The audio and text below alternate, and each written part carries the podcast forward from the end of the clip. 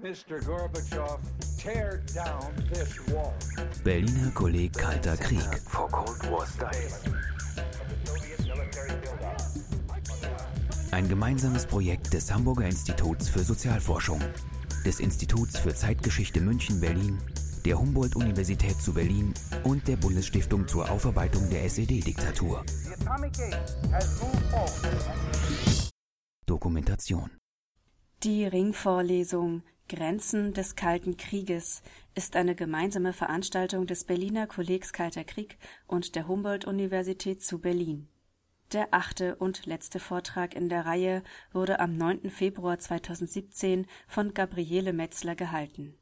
Ihr Beitrag trägt den Titel von Stellvertreterkriegen, Entwicklungsländern und europäischer Neuerfindung die westeuropäischen Gesellschaften zwischen Kaltem Krieg und Dekolonisierung 1945 bis 1975.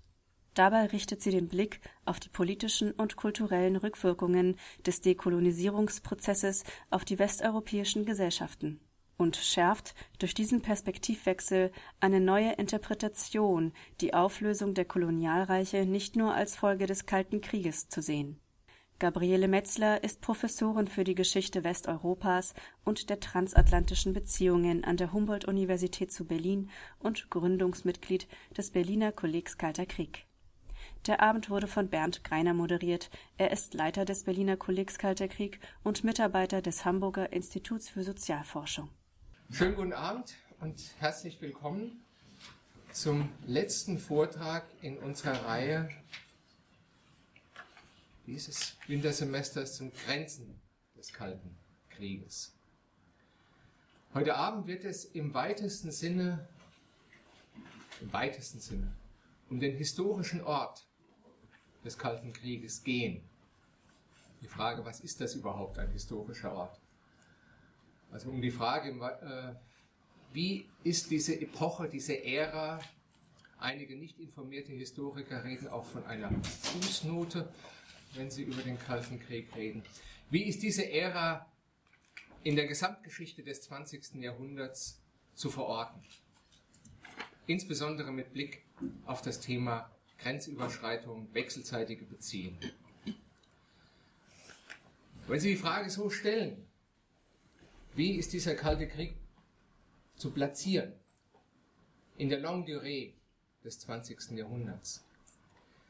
Dann fallen einem zumindest drei Entwicklungen ein, die zwar jede für sich genommen unabhängig vom Kalten Krieg existierten, aber mit diesen in vielfältigen Wechselbeziehungen standen, die jede für sich genommen betrachtet werden können, aber allenfalls in theoretischer Absicht zu trennen sind von der Dynamik des Kalten Krieges. In der Realgeschichte gibt es vielfältige Verschränkungen. Diese drei Faktoren sind, da sage ich Ihnen nichts Neues, Globalisierung, Entkolonialisierung und Denationalisierung oder die supranationale Institutionalisierung von Politik. Denken Sie an die UNO, denken Sie an die EU, Denken Sie an die vielfachen Paktsysteme in Asien, in Afrika, in Europa, die zwar einerseits durch die Dynamiken, die Interessen des Kalten Krieges informiert entstanden sind, aber auch ein Eigenleben jenseits desselben entfalten konnten. Wie gesagt, mit diesen Dynamiken ist der Kalte Krieg auf vielfältige Weise verwoben. Und wenn ein Historiker nach dem historischen Ort fragt, dann ist es seine Aufgabe, genau die wechselseitigen Beziehungen herauszuarbeiten und zu bestimmen, wie das eine das andere beeinflusst hat. Und welches Dritte möglicherweise aus dieser wechselseitigen Beeinflussung hervorging. Nur um ein Beispiel zu bleiben. Dekolonialisierung. Ein Prozess, der lange schon vor dem Zweiten Weltkrieg einsetzt, durch den Zweiten Weltkrieg beschleunigt wird und dann markantes Profil gewinnt in der Zeit des Kalten Krieges, aber eben nicht von demselben aufs Gleis gesetzt wurde. Das wäre ein Beispiel für diese Wechselbeziehungen, aus denen etwas Drittes resultiert. Und wenn wir die Frage so stellen, wenn wir jetzt mal auf die großformatige Frage etwas Kleingeld rausgehen, dann stellt sich diese Frage nach den Wechselbeziehungen auch mit Blick auf das Verhältnis von Innen- und Außenpolitik. Um beim Thema Dekolonialisierung zu bleiben, ist ja auch Teil der Ankündigung dieses Vortrags, dann liegt es nahe danach zu fragen, wie dieser Prozess der Dekolonialisierung sich nicht nur materialisiert hat nach innen und in den Außenbeziehungen der dekolonisierenden Länder oder sich dekolonisierenden Länder, sondern wie diese Dynamik auch sich ausgewirkt hat, rückwirkend auf die ehemaligen Kolonialmächte.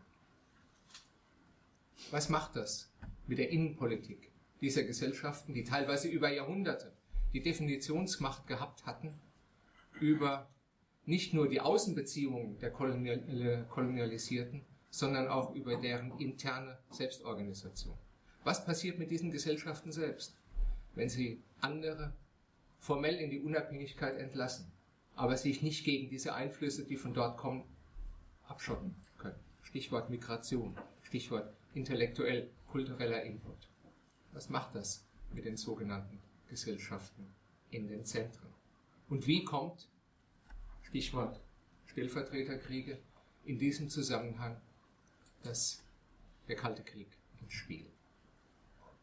Wenn wir die Fragen so stellen, dann ist das gleichzeitig ein Thema, das, um neudeutsch das zu formulieren, ein Cutting Edge der historischen Forschung markiert.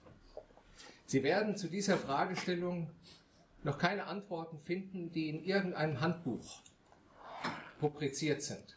Noch keine Fragestellungen, von denen Historiker sagen können, sie bewegen sich auf festen Grund. Es ist im Grunde genommen eine Frage, der sich Historiker im Moment erst annähern, experimentell annähern. Und bei der sie noch gehalten sind, im Sinne erkenntnisleitender Fragestellungen, Thesen und Hypothesen zu formulieren. Genau das haben wir heute Abend vor. Uns diesem Thema anzunähern und bestimmte Beobachtungen auf ihre Belastbarkeit hin zu prüfen und dann auch die Gelegenheit zu nutzen, darüber mit Ihnen zu diskutieren. Das ist das, was Universität ausmacht. Nicht Bücher zu Hause zu lesen, sondern hierher zu kommen und gemeinsam über einen Gegenstand gemeinsamen Interesses zu reden. Gabi Metzler wird diese Probebohrung heute Abend vornehmen, sich diesem Thema annähern, schauen, wo die Ecken und Kanten dieses Cutting Edge sind. Ich stelle jetzt Gabi Metzler an der Humboldt-Universität nicht vor, keine Sorge. Äh, das würde auch ein bisschen lang dauern, wenn ich alle Ihre Forschungsfelder und Ihre Publikationen beim Namen nennen würde. Gabi, es freut mich sehr, dass du dich diesem Experiment stellst. Auch Gedanken, Überlegungen zur Diskussion zu stellen, die erst in statu nascendi sind. Herzlich willkommen. Wir freuen uns auf den Vortrag und auf die anschließende Diskussion.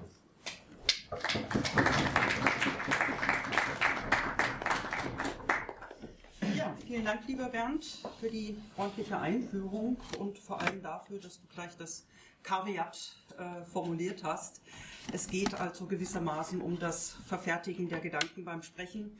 Nicht ganz so schlimm, aber tatsächlich mal auszuprobieren, ob man eine neue Perspektive auf die Geschichte Westeuropas entwickeln kann, die konsequent von der Peripherie her denkt, wenn man so will. Und zwar nicht von der Peripherie Europas, auch das wäre eine spannende Geschichte, sondern von dem, was die Westeuropäer in ihrer kolonialen Vergangenheit als ihre Peripherie wahrgenommen haben, als ihre Imperien ähm, beherrscht haben, die nun eben dramatisch in Auflösung ähm, geraten und die doch so lange die Geschichte der westeuropäischen Gesellschaften geprägt haben. Sie brauchen nur an ökonomische Zusammenhänge zu denken, wenn Sie an Kolonialismus, wenn Sie über Kolonialismus nachdenken, an ähm, Figuration der Wissensproduktion, etwa den großen Bereich der kolonialen Medizin, ähm, die dann nach Europa zurückgekommen ist, oder an das Entstehen ganz eigener Felder von Wissenschaften. Denken Sie etwa an die Anthropologie, die ohne die Kolonien gar nicht ähm, ihren Gegenstand gar nicht gefunden hätte. Oder ähm, ähm, nur um weitere Beispiele zu nennen, denken Sie an die europäische Identität, die Vorstellung vom Europäer, die sich nur herausbilden kann, wenn es einen anderen gibt von dem man sich abgrenzen und über den man sich selbst definieren kann. All das wandelt sich dramatisch nach 1945 und es ist etwas, was die historische Forschung, Bernd Greiner hat es eben gesagt, viel zu wenig in den Blick genommen hat. Die Rückwirkungen der Dekolonisierung auf diese europäischen Gesellschaften, die sich in der Tat ganz neu erfinden müssen, zwangsläufig, ob sie das wollen oder nicht. Ich möchte das ganz gerne, es wurde eben schön beschrieben, ähm, mal zusammendenken mit dem Kalten Krieg. Und ich hätte tatsächlich den Kalten Krieg auch als eine Fußnote hier beschrieben, wäre nicht gerade eben das hässliche Wort vom nicht informierten Historiker gefallen. Ähm, also tue ich es nicht. Ähm, geht nicht um Fußnote, es geht um, naja, den historischen Ort. Was hat das eine mit dem anderen zu tun? Wie können wir beides gegeneinander abwägen? Ähm, wie können wir uns eine westeuropäische Gesellschaftsgeschichte vorstellen, in der irgendwie beides seinen Raum hat? Aber meine Leitperspektive soll tatsächlich ähm, die Dekolonisierung sein. Ähm, da ich keine Zeit zur Vorbereitung hatte, gab mir mein Mitarbeiter den Rat, erzählen Sie doch einfach erst mal, wie das überhaupt war mit der Dekolonisierung. Und ich fand die Idee bestechend. Also machen wir das. Ganz kurzer Überblick, geht sehr schnell, damit Sie sich zurechtfinden. Worüber reden wir überhaupt? Der Ausgangspunkt 1945 sieht so aus, dass weite Teile der Welt tatsächlich immer noch europäisch beherrscht sind. Es gilt für weite Teile Asiens, Indien, die Kronkolonie, der Kronjuwel, wenn man so will, des britischen Empire, dann aber auch Südostasien, das verlieren wir gerne aus dem Blick, die kleine europäische Kolonialmacht Niederlande, die aber für alles Folgende durchaus eine wichtige Rolle spielt, äh, die Indonesien bis zum Zweiten Weltkrieg beherrscht hat und es auch gerne wieder einnehmen würde nach 1945. Ähm, wir haben ähm, in Südostasien die französische Herrschaft in Indochina, auch die gilt es wiederherzustellen nach dem Zweiten Weltkrieg. Und dann sehen Sie Afrika, was ein wahrer Flickenteppich europäischer Herrschaft ist, mit kaum selbstständigen Staaten 1945, heute gar nicht mehr vorstellbar. Aber es ist tatsächlich nur Liberia, der Vorreiter, wenn man so will, der Entkolonialisierung. Ägypten hat schon einen eigenen Status erlangt. Das ist es im Wesentlichen ähm, an selbstständigen afrikanischen Staaten. Das ist die Ausgangssituation. So, das geht dann alles überraschend schnell. Das ist das Frappierende. Erste Überraschung, wie schnell das alles geht. Indien wird 1947 selbstständig. Aus diesem Flickenteppich unterschiedlicher Herrschaftsformen entwickelt sich der geeinte Staat Indien mit enormen Verwerfungen, ähm, was den Konflikt zwischen Hindus und Moslems angeht. Es kommt zur Teilung äh, des Landes in Indien und Pakistan mit Konflikten, die bis heute fortdauern. Brauchen nur an den Kaschmir-Konflikt zu denken mit enormen Bevölkerungsbewegungen, die wir in unserem eurozentrischen Blick überhaupt nicht, ähm, überhaupt nicht wahrnehmen, gewaltige Zwangsumsiedlungen, die der Vertreibung der Deutschen aus Osteuropa in nichts nachstehen. Ähm, das also ähm, das Erste und damit ist im Grunde fast alles ins Rutschen gekommen. Ja? Wir haben eine erste Phase der Dekolonisierung, dann zunächst in Asien, Indien habe ich genannt, Südostasien. Es gelingt den Niederländern nicht, nach der japanischen Okkupation Indonesien wieder einzunehmen. Sie führen dort einen sehr blutigen, sehr schmutzigen Krieg über vier Jahre bis 1949, ziehen sich aber dann zurück. Und dann natürlich Indochina. Auch Frankreich versucht dort wieder Fuß zu fassen, was nicht gelingt. Auch da ein langer, schmutziger Dekolonisierungskrieg bis 1954.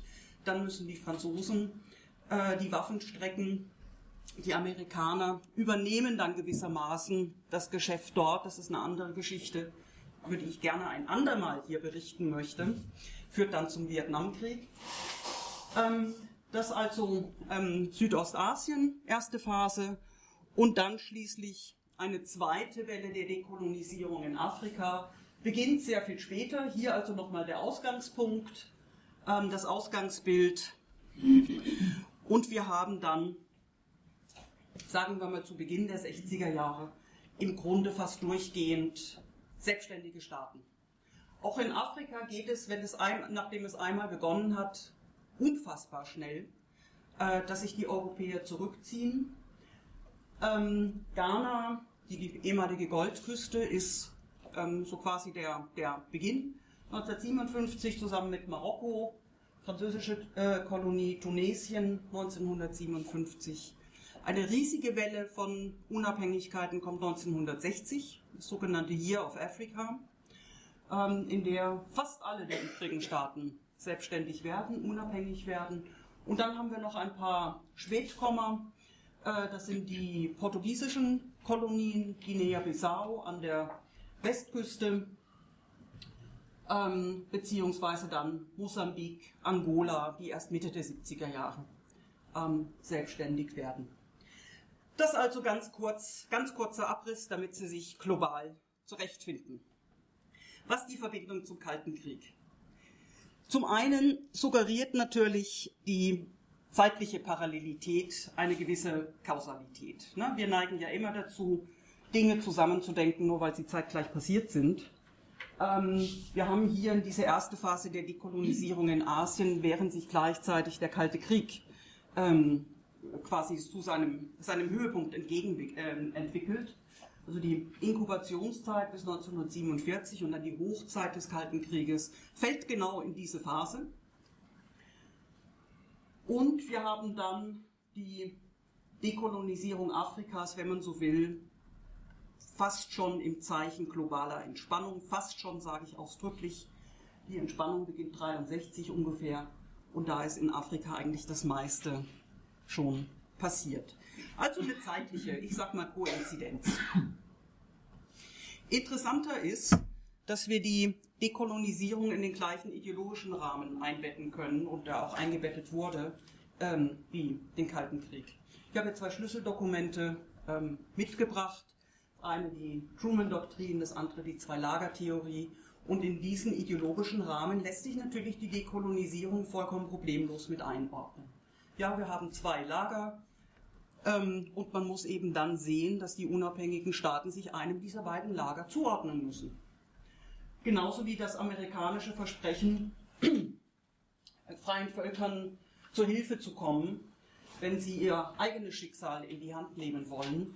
Das ist natürlich ein Versprechen in der Dekolonisierungsphase, das auch nicht ohne Resonanz bleibt. Ja, also es wird ideologisch sehr früh quasi mit eingefangen ähm, und in einen Referenzrahmen gesetzt, ähm, was aus diesen unabhängigen Staaten werden soll. Das ist im Übrigen etwas, was wir bis in die Alltagskultur hinein mitverfolgen können. Wir haben, ich will es mal ideologische Überblendungen nennen.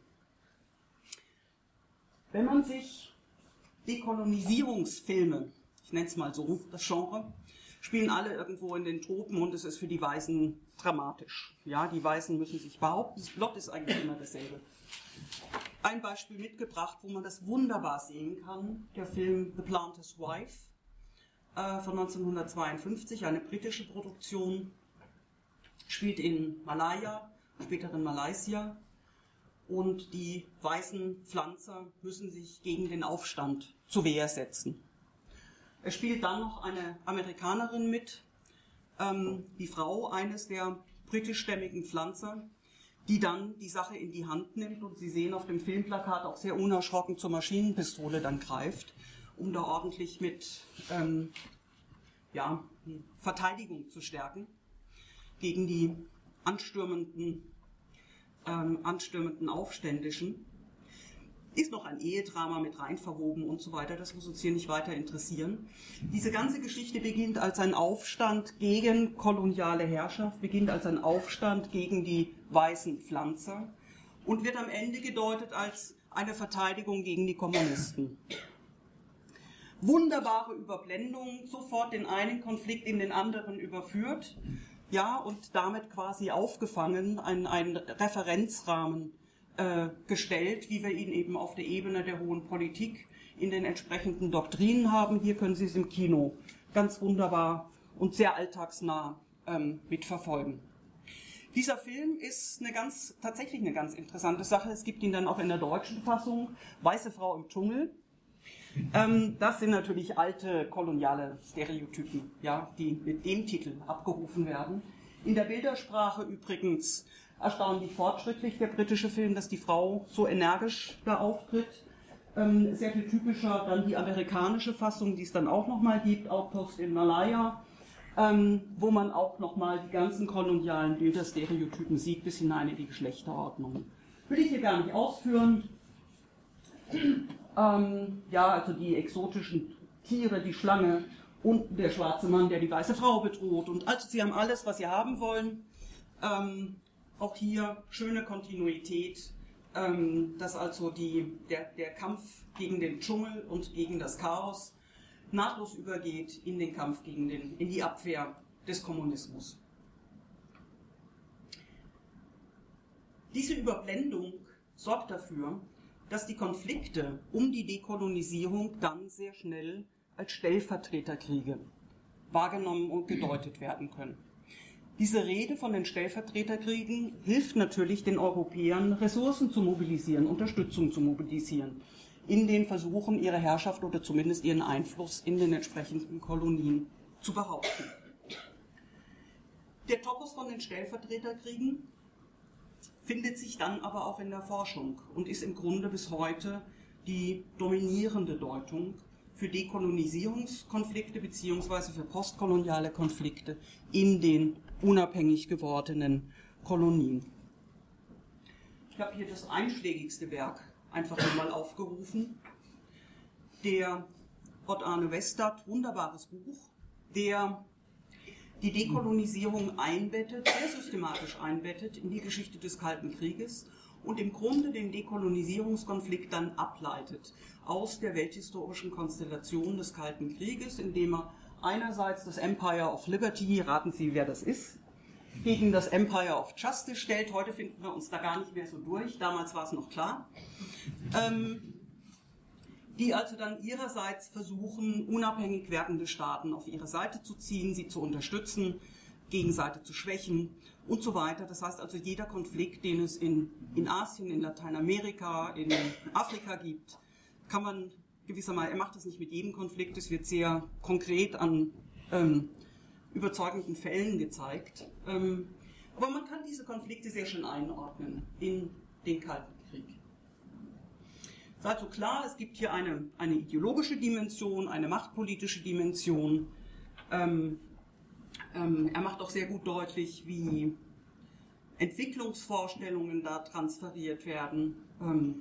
Auch die wiederum abgeleitet aus der Grundkonstellation, ideologischen Grundkonstellation des Kalten Krieges.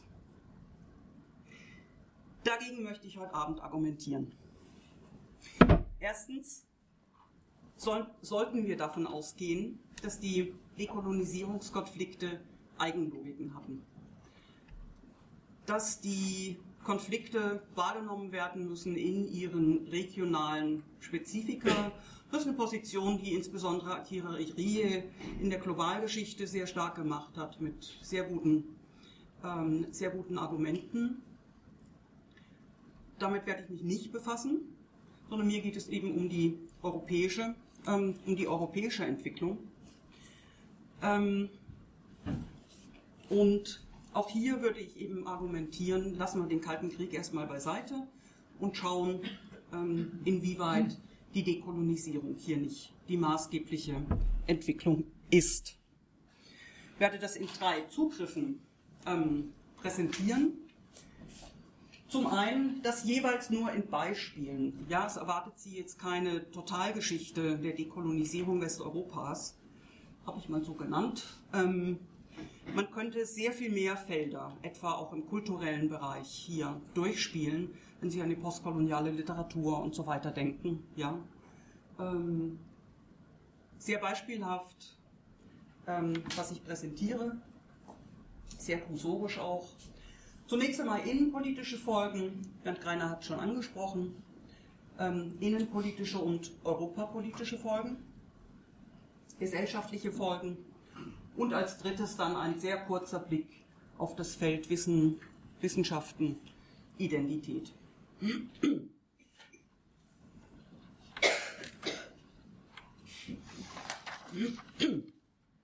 So, die politischen Folgen.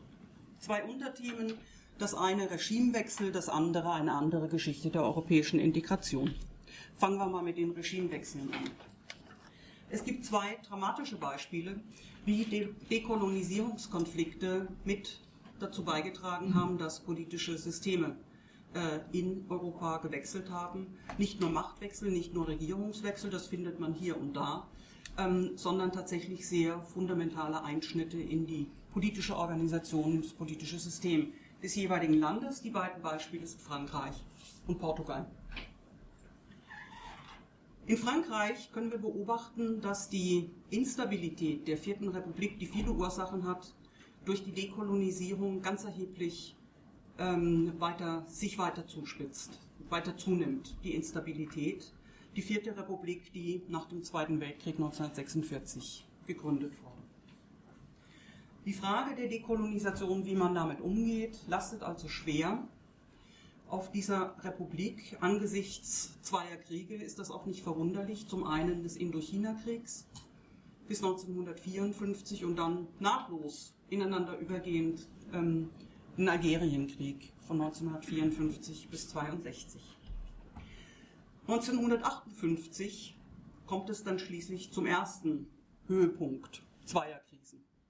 Im Mai 1958 nämlich tritt ein neuer Premierminister, Pierre Flemelin, sein Amt an und verspricht, eine neue, eine, die Verfassung zu revidieren und, Sie haben im Hinterkopf den Algerienkrieg, Gespräche mit den algerischen Nationalisten aufzunehmen.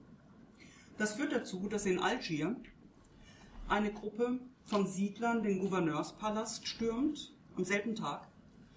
Ähm, Polizei, Militär greifen nicht ein, im Gegenteil geht es sogar noch weiter. Aus den Reihen der Armee wird in Algier ein, ähm, eine Regierung für öffentliche Wohlfahrt gegründet, also eine Gegenregierung, wenn man so will, zu Paris, die die Macht in Algerien übernimmt und vom Staatspräsidenten fordert, de Gaulle als Regierungschef einzusetzen und die Unabhängigkeit Algeriens zu verhindern.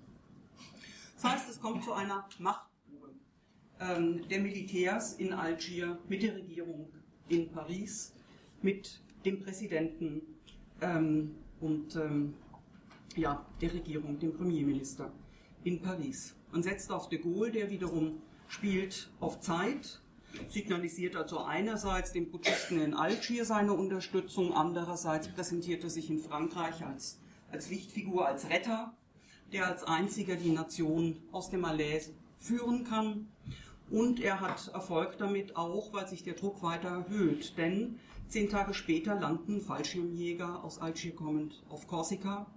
Auch dort wird eine Regierung der öffentlichen Wohlfahrt ausgerufen und ein Ultimatum gestellt. Und genau das hat dann nach einigen Tagen Erfolg. Der Druck, die Regierung kann dem Druck nicht mehr standhalten, zumal dann ähm, auch noch eine große kommunistische ähm, Demonstration stattfindet mit 200.000 Teilnehmern. Auch hier haben wir wieder so eine Überblendung ja, der kolonialen Frage mit dem Kommunismus. In dieser Konstellation ist es also quasi unausweichlich, ähm, der Regierungschef tritt zurück und Ende Mai wird Charles de Gaulle mit der Regierungsbildung beauftragt. Soweit, so gut. Ähm, es wird eine neue Verfassung ausgearbeitet. Das ist die Bedingung de Gaulle's. Die Nationalversammlung stimmt auch zu.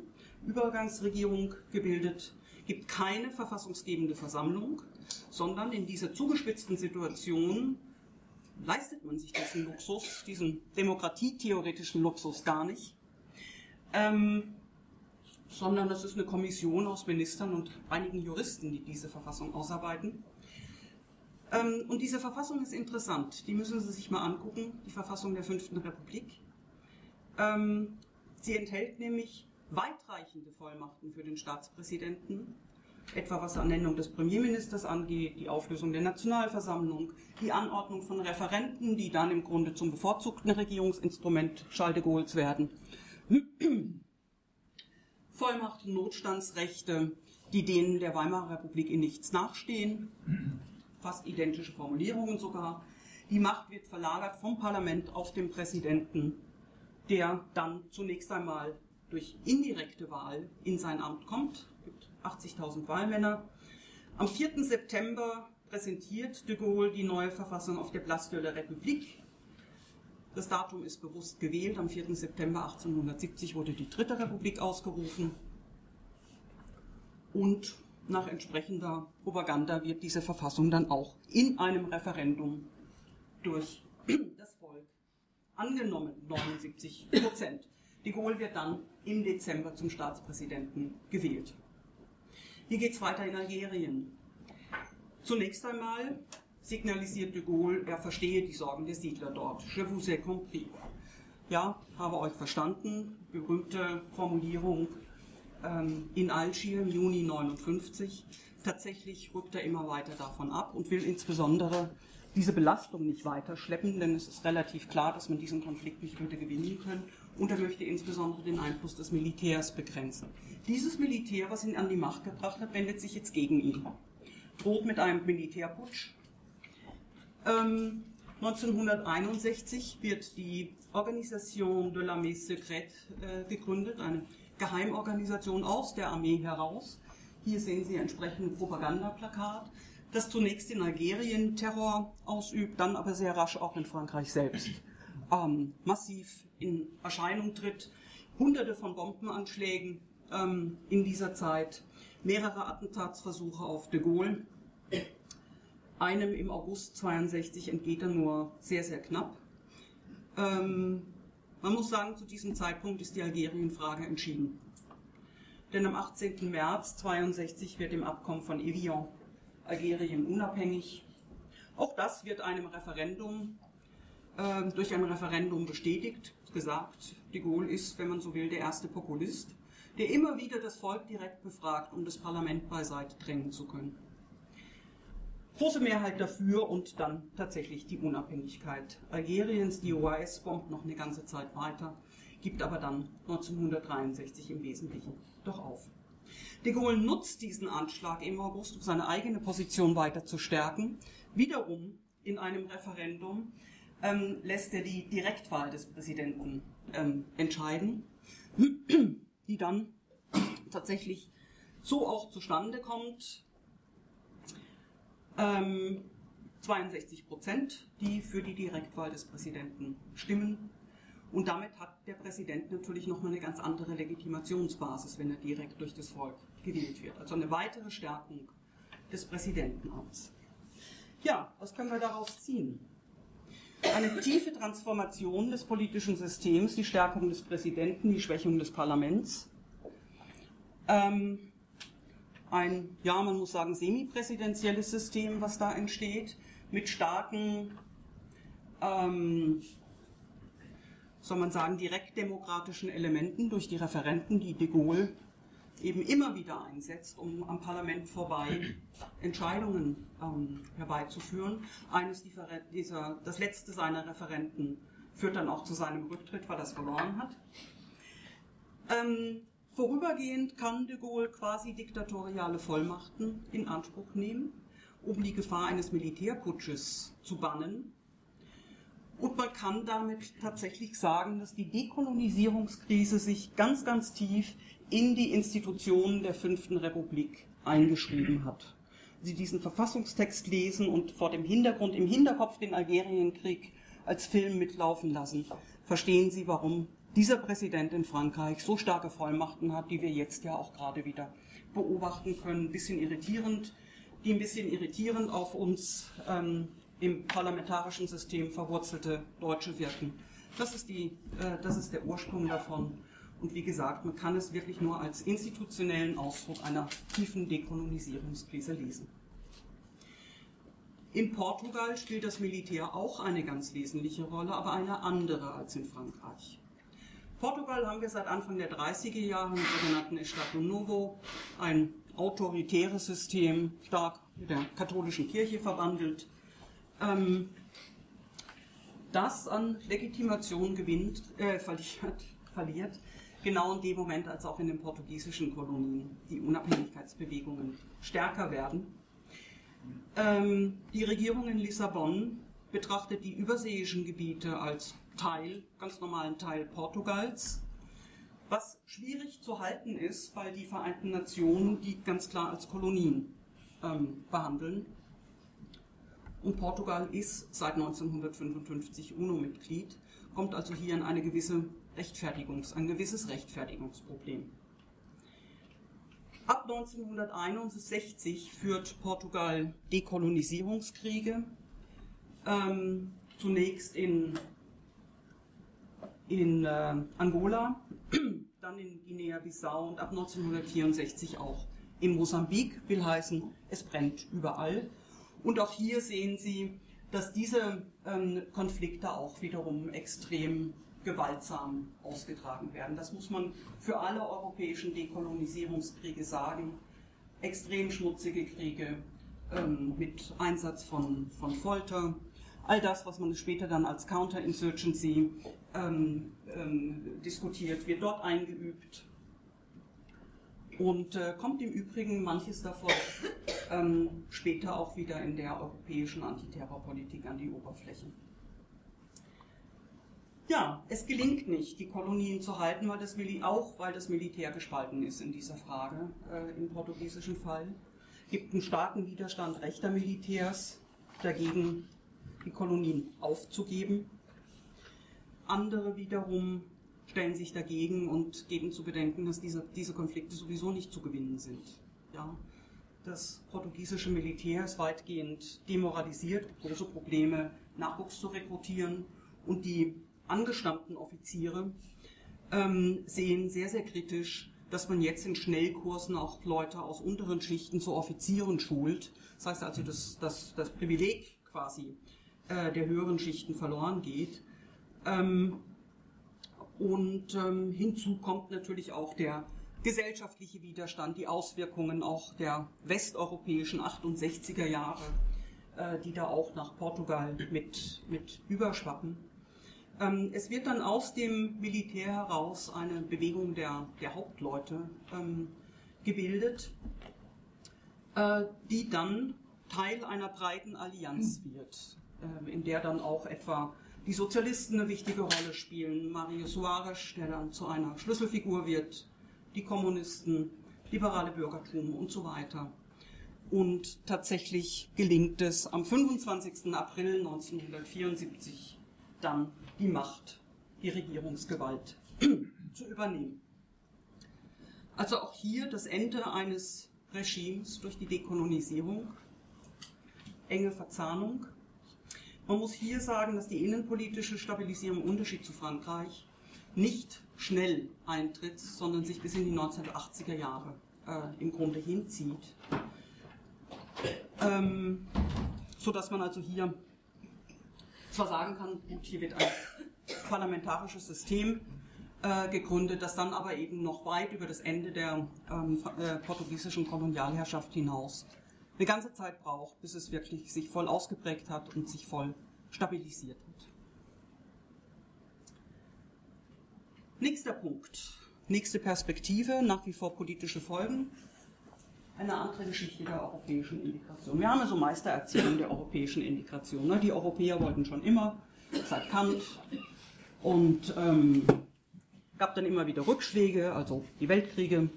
Aber dann hat man irgendwann die Lehren aus der Geschichte gezogen und hat ähm, eingesehen, dass es doch das Beste ist, zusammenzuarbeiten. Hinzu kommen ganz pragmatische Motive nach dem Zweiten Weltkrieg. Die europäische Integration ist ein probates Mittel, den deutschen Einfluss unter Kontrolle zu halten. Hinzu kommt nach 1945 der amerikanische Einfluss in Gestalt des Marshallplans, der hier auch nochmal einen ganz starken Impuls gibt. Und so kommt dann ein Schritt nach dem anderen, die Gründung des Europarats und dann die Montanunion und dann scheitert zwar die Europäische Verteidigungsgemeinschaft, aber alles andere geht weiter. Und dann haben wir die römischen Verträge 1957 und dann kommen weitere Länder dazu und alles wird gut. Das ist so die europäisch-atlantische Perspektive auf die Geschichte der europäischen Integration. Ist natürlich nicht ganz verkehrt. Gibt aber auch noch eine andere Perspektive, die ganz spannend ist, wenn man nämlich mal fragt, welche Rolle spielt eigentlich die Dekolonisierung in dieser Integrationsgeschichte? Da kann man so drei Zugriffe wagen, drei Interpretationen. Die erste ist ganz banal, die europäische Integration ist die Kompensation für den Verlust koloniale Herrschaft. Wenn die Europäer in der Weltpolitik irgendwo noch eine Rolle spielen wollen, müssen sie sich zusammentun. Kann man gut belegen, gerade wenn man auf Großbritannien schaut, ähm, die sich tatsächlich dann umorientieren, sehr lange noch versuchen, ihre Macht über das Commonwealth ähm, zu behaupten und erst als das nicht geht, sich nach Europa wenden. Heute wieder von anderen Träumen. Die zweite Lesart wäre eine idealistische. Ja, die Europäer besinnen sich, Außenpolitik einzelner Staaten richtet sich neu aus, geht weg von kolonialer Herrschaft hin zum Europadiskurs mit so einem starken normativ idealistischen Einschlag konnte man am ehesten wahrscheinlich an den Niederlanden beobachten, die wenig Interesse am Europadiskurs in den 20er Jahren gehabt haben, danach aber, als sie woanders keine Rolle mehr gespielt haben, sehr überzeugte, lange Zeit sehr überzeugte Europäer gewesen sind. Dritte Lesart, die interessanteste. Diese dritte Lesart verdankt sich einer Neuorientierung der Geschichtswissenschaften. Bernd Greiner hat es vorhin schon mal kurz angesprochen. Ähm, die Frage nämlich nach den globalen Bezügen von europäischen Entwicklungen. Und hier gibt es, ich verweise nur auf diese Studie, gibt noch einige weitere, aber diese ist wirklich ganz wunderbar. Ähm, von Pio Hansen und äh, Stefan Jonsson, Your Africa die deutlich machen, dass die europäische Integration eigentlich immer nur aus dem Zusammenhang mit Afrika zu verstehen ist und aus dem europäischen Blick aus Afrika und aus der europäischen Politik gegenüber Afrika. Schon in den 20er Jahren, so die beiden Autoren, kann man beobachten, dass die großen Europapläne, Pan-Europa, Kordenhofe, Kalergi, Afrika ganz fest mit im Blick haben vor dem Hintergrund, dass man sich bewusst ist, ähm, dass die Stärke Europas vor allem auf den afrikanischen Kolonien beruht. Als Einflussraum, als Rohstofflieferant, Will man sich also weltpolitisch behaupten, so schon in den 20er Jahren, muss man eine enge Verbindung mit Afrika haben, idealerweise eine untrennbare Verbindung, in Klammern eine koloniale Verbindung. Afrika liefert Rohstoffe, nimmt im Gegenzug die sozialen Probleme Europas auf, über Auswanderung, ideale Partnerschaft, zumindest für die Europäer. Das ist eine Vorstellung, die auch besonders in Deutschland nach dem Ersten Weltkrieg sehr populär ist. Ja, und da eine große Rolle spielt. Ihnen sind vielleicht die großen Pläne etwa von Hermann Sördel äh, bekannt. Eurafrika, die Vorstellung, man könne eine Brücke oder einen Damm über das Mittelmeer bauen ähm, und eine Verbindung herstellen, Austausch von Rohstoffen, Erschließung Afrikas als Siedlungsraum und so weiter, kann man das ganz gut beobachten. Und auch nach dem Zweiten Weltkrieg ist Afrika ganz selbstverständlich Teil der Überlegungen zur europäischen Integration. Ähm, und ähm, ganz selbstverständlich ein Teil der Überlegungen, wie man die Größe Europas, die Bedeutung Europas nach dem Zweiten Weltkrieg im anbrechenden bipolaren Zeitalter wiederherstellen kann. Alle Vorstellungen, die auf Third World Power, dritte Weltmacht gehen, haben die Kolonien der Europäer, afrikanischen Kolonien der Europäer, ganz fest mit im Blick.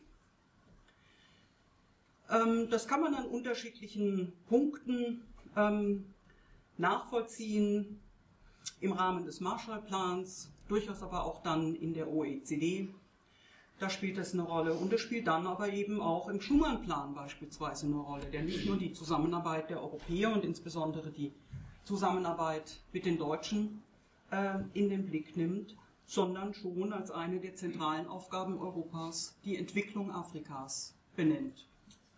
Jean Monnet, das ist der Kopf hinter dem Schumann-Plan, schreibt, dass Frankreich gewissermaßen Afrika als Mitgift ähm, in den europäischen Einigungsprozess einbringen würden. Frankreich betreibt dann eine sehr offensive Assoziierungspolitik, sprich es will seine Kolonien ähm, in Afrika quasi mit hineinbringen in die entstehende europäische Wirtschaftsgemeinschaft, alle anderen kolonialen Besitzungen der Europäer dann auch. Assoziierung heißt, dass die Zölle zwischen den assoziierten Ländern und der EWG im Grunde vollständig beseitigt werden man also einen größeren Wirtschaftsraum gründet. Diese Assoziierung erfolgt dann auch, ohne die afrikanischen Länder zu fragen. Ähm, geht um Handel, es geht dabei aber auch um technische Hilfe, um finanzielle Hilfe. Es geht um Entwicklung. In diesem Zusammenhang wird der Europäische Entwicklungsfonds ähm, etabliert. Man kann die europäische Integration mit ihrer Verbindung nach Afrika deuten als, eine Containment, als ein Containment-Projekt eigenen Rechts, das man eben nicht allein in die Logik des Kalten Krieges einordnen kann. Ja, sondern es geht darum, europäische Macht, europäischen Einfluss in Afrika auf diese Art und Weise ähm, fortzuschreiben, gegen den Antikolonialismus, dann aber auch gegen den Panarabismus, Nasserscher Prägung, dem etwas entgegenzusetzen. Das wird hier sehr stark gemacht und die Assoziierung soll helfen, die europäische Kontrolle dort aufrechtzuerhalten, moderate Kräfte zu stärken. Ähm, und ähm, ja, genau daran setzt dann natürlich auch die Kritik an. Ne? Es sind asymmetrische Wirtschaftsbeziehungen, die auf diese Art und Weise dann auch fortgeschrieben werden. Interessant ist die Rolle Großbritanniens, die sich ja von alledem erstmal fernhalten und ganz auf den Commonwealth ähm, setzen ähm, dann versuchen in Europa eine eigene Freihandelszone zu etablieren ohne politische Verpflichtungen. Die EFTA, genau das ähm, passiert dann auch. Und ähm, es erweist sich dann aber eben, dass der Handel innerhalb der EFTA weit hinter den britischen Erwartungen zurückbleibt. Das heißt, Großbritannien wendet sich dann so langsam in Richtung Europa, ähm, richtet 1961 ein erstes Beitrittsgesuch an die EWG, ähm, nachdem es starke Konflikte gibt, wie man mit den Commonwealth-Ländern denn verfahren soll, ob man die auch assoziieren soll, mit einbringen soll, ob man sie gleichstellen soll mit den anderen afrikanischen Ländern, was auf den Widerstand Frankreichs stößt. Ähm, Im Übrigen auch auf den Widerstand in den Commonwealth-Ländern selbst die diese Politik für neokolonial halten, ähm, mit auf ihre Agenda setzen, Kritik daran. Dieses Unternehmen ähm, scheitert 1963 am Veto de Gaulle's. Ähm, aus vielerlei Gründen. Einer davon, dass man eben die französische Dominanz äh, in diesem postkolonialen Projekt ähm, Europa ähm, verteidigen will. Die äh, Probleme Großbritanniens mit dem Commonwealth nehmen nicht ab in den 60er Jahren. Im Gegenteil, die Staaten dort werden selbstständiger, achten mehr auf ihre eigenen Interessen und wollen ja auch gegenüber Großbritannien durchsetzen. Daneben erweist sich, dass die EFTA im Grunde ähm, wenig bringt, wenn man sie mit der EWG vergleicht, die eine sehr erfolgreiche Handelszone wird. 1967 resultiert daraus ein zweites Beitrittsgesuch, das schon ähm, Zugeständnisse gegenüber der französischen Politik macht, aber wiederum am Veto de Gaulle's scheitert. Ähm, diese tragische Geschichte des britischen Wegs nach Europa findet dann ein biologisches Ende. De Gaulle nämlich stirbt und ähm, damit ist der Weg endlich frei ähm, für Großbritannien, das dann tatsächlich 1973 der EWG beitritt. Schon zu diesem Zeitpunkt ist deutlich, dass nur noch ein Viertel der britischen Exporte in den Commonwealth gegangen sind, ein Drittel längst in die EWG und nach dem alten eingeübten Prinzip, die Flagge folgt dem Handel, findet man dann eben den Weg in die EWG. Das ist also eine andere Geschichte der europäischen Integration. Und aus dieser Integration heraus entwickelt sich dann die europäische Entwicklungshilfe. Die ist von Anfang an mit dabei. Schon die römischen Verträge haben das mit aufgenommen, Artikel 131, wo die Assoziierung mit den afrikanischen Ländern geregelt ist. Ähm, Ziel der Assoziierung, ich lese den mittleren Absatz, ist die Förderung der wirtschaftlichen und sozialen Entwicklung der Länder und Hoheitsgebiete und die Herstellung enger Wirtschaftsbeziehungen zwischen ihnen und der gesamten Gemeinschaft soll in erster Linie den Interessen der Einwohner dieser Länder und Hoheitsgebiete dienen, Wohlstand fördern. Soweit, so gut. Es werden dann europäische Entwicklungsfonds aufgelegt, in denen man sehr gut die Kontinuität der französischen Kolonialpolitik erkennen kann. Die europäische Entwicklungspolitik der frühen Jahre ist im Grunde nichts anderes als die Fortführung französischer Kolonialpolitik mit anderen Mitteln. Französischen Kolonialbeamten, Véronique Dimier hat das gezeigt, wandern in großer Zahl in die europäischen Institutionen ein und machen dort das, was sie immer schon getan haben. Das nur dazu, das dauert eine ganze Zeit, bis tatsächlich aus dieser Asymmetrie, ich kürze das ein bisschen ab, ähm, dass sich aus dieser Asymmetrie, ähm, ja, dass es erst einmal problematisiert wird und sich dann erst sehr allmählich zu ändern beginnt.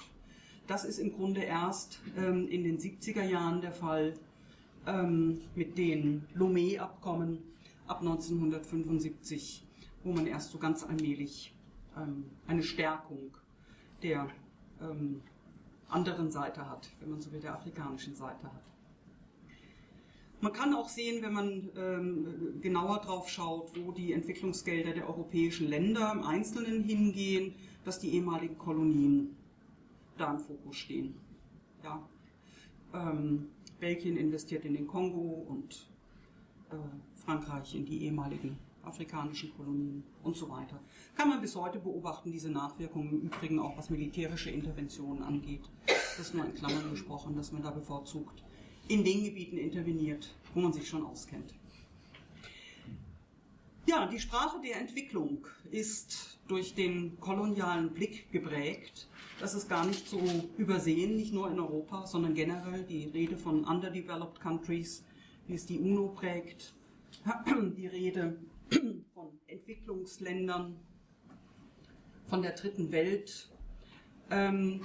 Wir können sehen, dass hier spätkoloniale Entwicklungspolitik fortgesetzt wird. Ja, die Europäer beginnen sehr spät in den 40er Jahren ähm, ihre Kolonien zu entwickeln. Das heißt auch so, ähm, der, British, der britische Colonial Development and Welfare Act etwa von 1940 wird im Grunde bis 1970 fast unverändert fortgesetzt.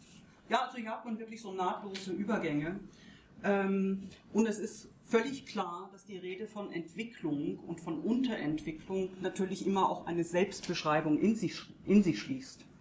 Ja, also wenn man so will, wird die alte Rede von der Zivilisierung in Entwicklung fortgeschrieben, in Modernisierung fortgeschrieben, die Begrifflichkeiten. Ich komme nachher nochmal ganz kurz drauf zu sprechen. So, jetzt gerate ich schon in Zeitnot, aber das macht mir gar nichts. Ähm, kommen zu gesellschaftlichen Folgen. Die Zahlen können Sie eh nicht lesen, insofern kann man das abkürzen. Ähm, gesellschaftliche Folgen. Auch hier drei, ich glaube drei Zugriffe. Ja. Erstens, The Empire comes home.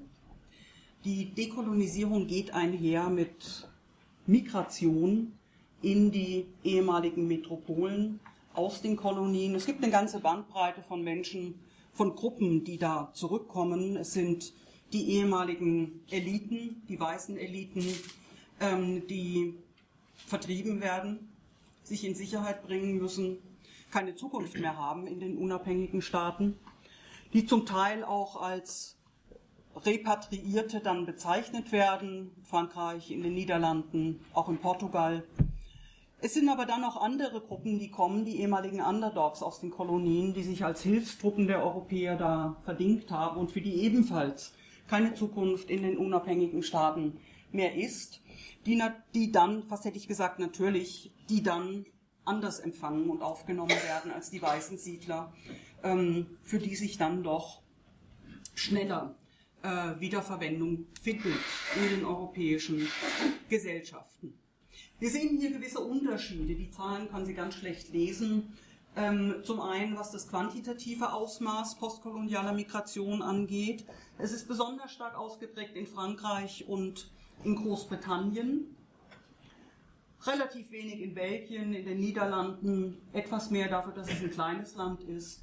Auch Italien hat damit noch zu tun, Portugal, ähm, aber am stärksten ausgeprägt quantitativ in Frankreich und Großbritannien, wobei im französischen Fall der höhere Anteil die sogenannten Europeans sind, die Europäer, die zurückkommen, während im Vereinigten Königreich die Nicht-Europäer, interessante Kategorienbildung übrigens am Rande bemerkt, ähm, die Nicht-Europäer aus den Kolonien zuwandern, aus Indien, aus dem Fernen Osten, aus Afrika und aus der Karibik sind hier die wesentlichen Gruppen mit enormen Aufnahmeproblemen, die sozialen Sicherungssysteme vollkommen überfordert.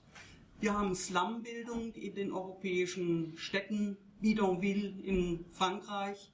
Man kann es tatsächlich nur mit den Slums in den Großstädten des globalen Südens von heute vergleichen, die Bedingungen, die zum Teil herrschen.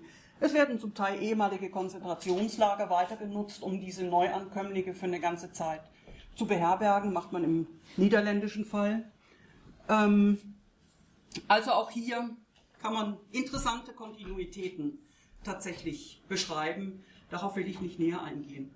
Es versteht sich von selbst, dass daraus soziale Konflikte entstehen. Konflikte, die ein ums andere Mal dann sich in Gewaltausbrüchen äußern. Und tatsächlich kommt mit der Dekolonisierung eine neue Form der Gewalt in die europäischen Gesellschaften. Gewalt gegen die Migranten. Sie sehen hier ein Beispiel Notting Hill 1958, die berüchtigten Notting Hill Riots.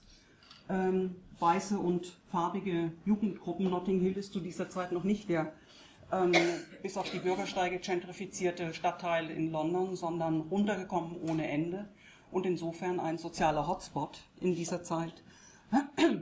Wir sehen aber eben auch ähm, Polizeigewalt gegen Migranten. Der traurige Höhepunkt davon ist im Oktober 1961 in Paris, als eine Demonstration von Algeriern von der Polizei ähm, aufgelöst wäre das falsche Wort. Es endet in einem Polizeimassaker. Man kann es nicht anders beschreiben mit ungezählten Toten, die dann in der Seine treiben und dramatischen, ähm, dramatischen Ereignissen.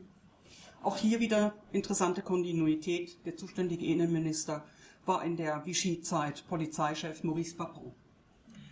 Ähm, wir haben rassistische Gewalt, unten eine Demonstration der White Defense League.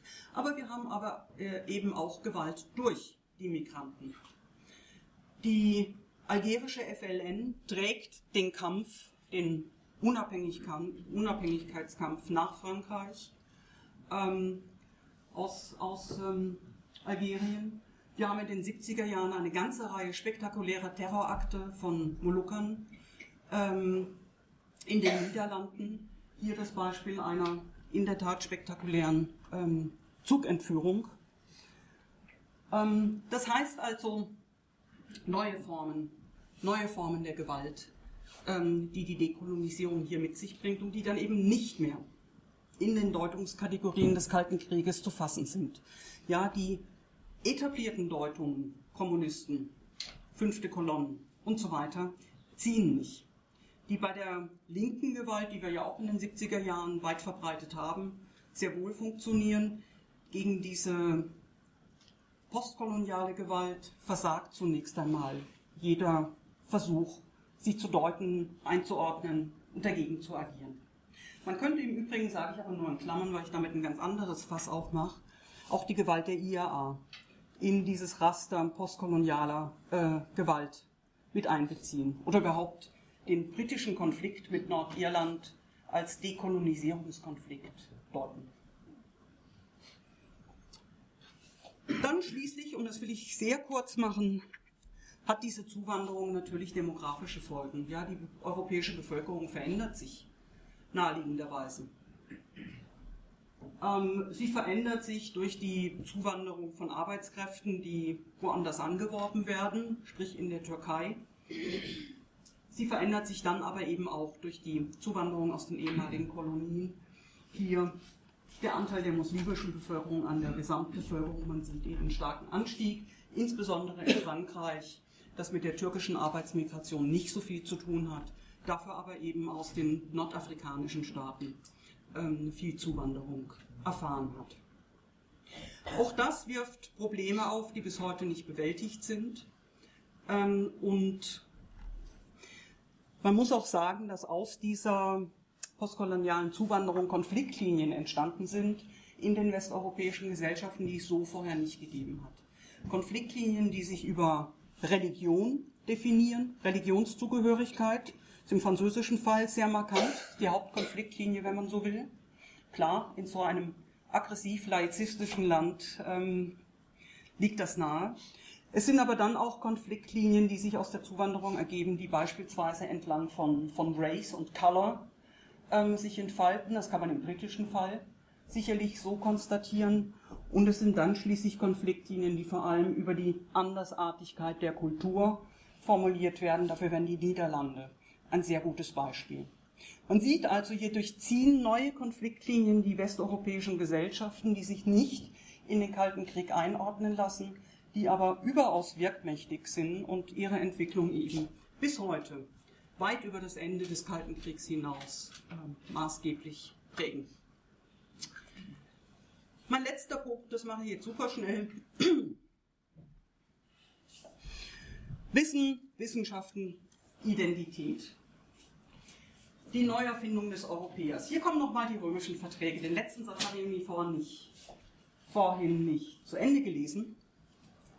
Also Assoziierung in erster Linie den Interessen der Einwohner dieser Länder und so weiter, um sie der von ihnen erstrebten wirtschaftlichen, sozialen, kulturellen Entwicklung entgegenzuführen. Die Neuerfindung des Europäers kommt allenfalls sprachlich neu daher. Tatsächlich ist es die alte Zivilisierungsmission, die uns hier entgegentritt. Es ist die Abgrenzung vom anderen, der unzivilisiert ist, der zurückgeblieben ist, der zur Staatsbildung nicht fähig ist, dem man bei der Industrialisierung helfen muss, dem man erklären muss, dass man Agrarprodukte besser importiert, als sie selber anbaut, weil das unmodern ist und so weiter und so weiter. Ein bisschen polemisch jetzt, aber eigentlich ist das ähm, der Kern davon. Ähm, erster Zugriff. Ja? Die neue europäische Identität ist die alte europäische Identität. Kontinuitäten der Wissensproduktion. Neuerschließung der Welt. Ich habe vorhin schon darauf hingewiesen, dass zum Projekt des Kolonialismus die Wissenschaften untrennbar dazugehört haben, vielleicht sogar konstitutiv dazu waren, dafür waren, je nachdem von welcher Ecke aus man draufschaut. Es gibt eine ganze Reihe von Institutionen, sehr früh schon, die Kolonialwissenschaften betreiben. Ähm, das Königliche Institut für Sprachländer und Völkerkunde in Leiden, 1852 schon gegründet, besteht heute noch, ist das maßgebliche niederländische Forschungsinstitut zu Südostasien auch weltweit sicherlich eines der führenden wissenschaftlichen Institute über diese Region. Man könnte nennen das Seminar für orientalische Sprachen an der Friedrich-Wilhelms-Universität zu Berlin, in der Sie sich heute Abend befinden, unter anderem Namen 1887 gegründet, das Hamburger Kolonialinstitut von 1908, das Institut Colonial in Brüssel, die École Coloniale in Paris, die School of Oriental and Asian Studies die es ebenfalls bis heute gibt, die SOAS in London, ebenfalls hoch angesehen, 1916 gegründet. Also wir haben Kontinuitäten in der Wissensproduktion, im wissenschaftlichen Zugriff und man kann im Grunde eine ungebrochene Linie erkennen zwischen den alten Kolonialwissenschaften und den heutigen Area Studies. Ähm, das sind auch institutionelle ähm, Kontinuitäten. Es wird dann, gibt starke Impulse zwischendurch aus den USA, ähm, von der Rockefeller Stiftung beispielsweise, dann auch von der UNESCO. Aber eigentlich kann man sagen, dass die alten Fragen die gleichen geblieben sind, die Beziehungen ähm, der Weltregionen zum Westen und lange vorherrschend auch eine modernisierungstheoretische Optik. Ja, man hat also quasi am westlichen Entwicklungsstand auf diese anderen Regionen ähm, geschaut. Das äh, ist seit einiger Zeit äh, in die Kritik geraten. Ähm, die Denkmuster der Area Studies wurden dann aber eigentlich erst im Kontext der aufkommenden Postcolonial Studies ähm, ganz, ganz ähm, nachdrücklich in Frage gestellt. Also wir können wirklich sagen, bis in die 90er Jahre hinein, wenn man so will, sehen wir ein, ein langes, langes Nachwirken kolonialer Muster in der Wissensproduktion in den westlichen Gesellschaften, die dann auch beginnen, ihre, ihre Veränderung unter, dem, unter der Leitkategorie Race selbst zu beobachten, sich selbst in ihrer Veränderung zu beobachten. Großbritannien ähm, hat das am stärksten institutionalisiert in einem Institute of Race Relations, das als Folge dieser Notting Hill Riots gegründet wurde. Ja, und dann schließlich Erinnerung. Ein letzter Punkt. Eigentlich muss man von Erinnerungen sprechen. Ich gehe jetzt gar nicht ein auf das, was wir unter Erinnerung, Erinnerungskultur, Gedächtnis und so weiter verstehen wollen. Ähm, wir haben hier im Grunde ein ganz diverses Feld vor uns. Es gibt zum einen Versuche, quasi so eine offizielle Erinnerung herzustellen. Prominentestes Beispiel dafür die französischen Erinnerungsgesetze von 2005, die den Schulunterricht unter anderem regelten und dann eben hier ähm, ein Artikel äh, aus diesem äh, einen Gesetz, der festlegte, dass man doch in den Schulen auch darauf hinweisen möge, dass die französische Präsenz anderswo, ähm, vor allem in, in Nordafrika, auch positive Effekte gehabt habe. Ähm, dagegen hat sich eine große Gruppe prominenter Historiker ähm, positioniert. Ich habe hier noch einen alten Screenshot gewissermaßen, Liberté pour l'Histoire, die ganz klar machen, ähm, Geschichte ist nicht Politik und Geschichte ist auch keine Religion. Geschichte ist offen und Geschichtsschreibung muss frei sein und man kann sich nicht vorschreiben lassen, wie was zu erinnern sein soll.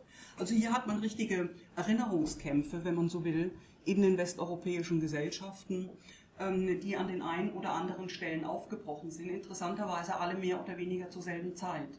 Denn fast zeitgleich zu diesen französischen Erinnerungsgesetzen hat sich die britische Gesellschaft in eine Kontroverse über den Keniakrieg ähm, begeben, ähm, anlässlich der Publikation zweier Bücher, die sehr offen dargelegt haben, dass die Briten da im Grunde ähm, einen ja, brutalen ähm, Dekolonisierungskrieg ähm, geführt haben ähm, in der Bekämpfung des sogenannten Mau-Mau-Aufstands, ähm, was das britische Selbstverständnis für einen ganz kurzen Moment tatsächlich erschüttert hat, weil dort als nationale Leiterzählung so dieser friedliche Transfer of Power eigentlich lange Zeit geglaubt wurde.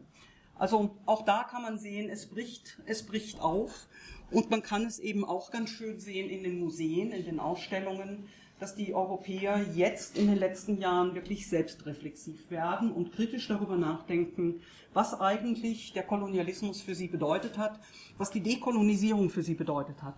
Hier zwei wunderbare Beispiele.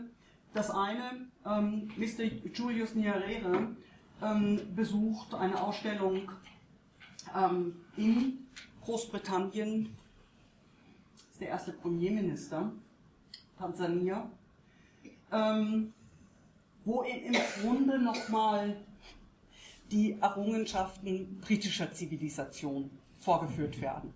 Ja, Sie sehen hier die Perücke des Richters, ein Gesetzbuch, wenn es nicht die Bibel ist, ähm, was er sich also da artig anschauen darf. Das hat sich inzwischen massiv verändert, diese Art der Repräsentation. Ich habe nur ein Beispiel rausgegriffen, andere wären genauso gut gewesen. Das Musée de l'Histoire de l'Immigration ähm, in Paris, das im alten Weltausstell Kolonialausstellungspalast eingezogen ist und man sieht wunderbar die über, auch hier wieder eine Überblendung kolonialer Vergangenheit, der Zelebration, der Zelebrierung kolonialer Vergangenheit mit der Emigrationsgeschichte. Wunderbarer Kontrast, ähm, der, da, der da aufgemacht wird. Ja, Dekolonisierung Europas. So traurig steht, äh, sieht es heute aus. Sie erinnern sich an diese Forza Europa ähm, Folie vom Anfang. Ist nicht mehr viel übrig geblieben. Ähm, was können wir festhalten? Es sollte deutlich geworden sein, dass der Kalte Krieg eigentlich nur eine Fußnote in der Geschichte gewesen ist. Sie sind jetzt alle informiert und können da mit Argumenten dazu argumentieren. Nein, ähm, es sollte deutlich geworden sein, dass die Dekolonisierung tatsächlich, ich habe es hier wirklich nur an Beispielen gezeigt, massive äh, Folgen für die europäischen Gesellschaften gehabt haben. Folgen, die zum Teil sich überblenden amalgamieren mit dem Kalten Krieg und Ursachen, die von dort kommen, Impulsen, die von dort kommen. Zum Teil werden Deutungsmuster des Kalten Krieges darüber gelegt, was eigentlich zur Dekolonisierung gehört. Sie erinnern sich an The Planter's Wife, Ähm, aber dann eben auch Folgen, die völlig unabhängig vom Kalten Krieg sind und die wir so lange gar nicht wahrgenommen haben, weil wir so fixiert darauf waren, die Geschichte der westeuropäischen Gesellschaften einschließlich der europäischen Integration aus der Perspektive des Kalten Kriegs herauszuerzielen, wenn wir nicht sowieso in den Nationalgeschichten verharrt, äh, verharrt sind. Also, prägt die Gesellschaften nachhaltig, verändert Identitäten, verändert die Selbstwahrnehmung, verändert aber auch allalong Fremdbilder, ähm, hat viele, vielerlei politische Rückwirkungen.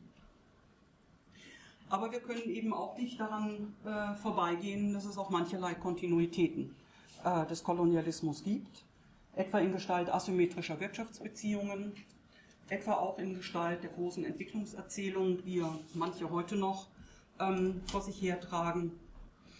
Ähm, das kann man ähm, ganz gut sehen und man kann insbesondere auch sehen, dass die Bildung von Identität durch die Definition von Alterität sich in die europäischen Gesellschaften hinein verlagert hat. Die anderen sind nicht mehr ganz weit weg, die wir als exotisch wahrnehmen können, weil sie in Afrika oder in Asien sind. Die anderen sind in die Metropolen hinzugekommen, sodass also diese Identitätskämpfe quasi in die europäischen Gesellschaften hineinverlagert wurden, was nicht zum geringsten zu den Spannungen beiträgt, unter denen diese Gesellschaften heute bestehen. Jetzt habe ich etwas länger gebraucht als gedacht. Ich danke Ihnen sehr für Ihre Aufmerksamkeit.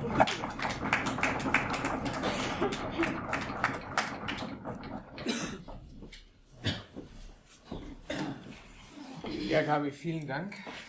Wenn die letzten zehn Minuten es nicht gewesen wären, hätte ich gesagt, Sie haben noch 20 Minuten, um den Kalten Krieg zu retten.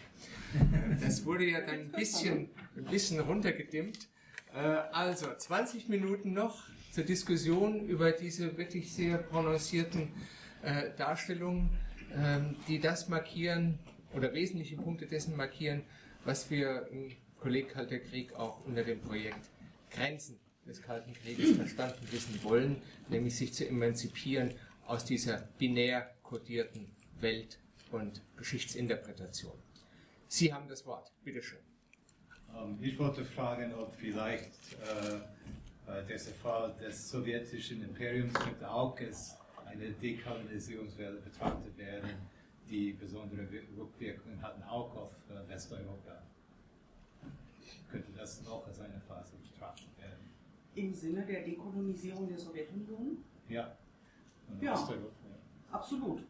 Also wir können ja, wenn wir über ganz Europa reden, ich verstehe ja nichts von Osteuropa, ne, da rede ich immer nur so von, Hörensagen drüber. Aber, Aber es gibt's. Es gibt's, weiß schon. Ähm, nein, aber wenn wir tatsächlich versuchen, so ein gesamteuropäisches Bild ähm, herzustellen, hier hat ja auch Deutschland im Grunde keine Rolle gespielt, dann ähm, müssten wir tatsächlich die großen Kontinentalimperien mit in den Blick nehmen. Russland, die Sowjetunion ist eines davon, Deutschland ein anderes, ähm, zumindest im Versuch, ein kontinentales Imperium zu bilden. Ja?